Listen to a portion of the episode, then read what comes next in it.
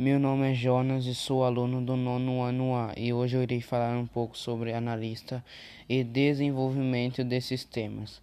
É um profissional da área de tecnologia da informação TI, especializado em desenvolver sistemas informatizados para as empresas.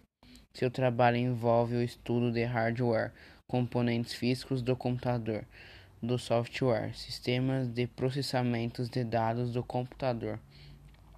Os salários variam entre R$ 2.500 até R$ 17.000, de acordo com a formação e a experiência. Para se tornar um analista de sistemas, é necessário realizar um curso superior na área de tecnologia da informação e com o curso de análise e desenvolvimento de sistemas.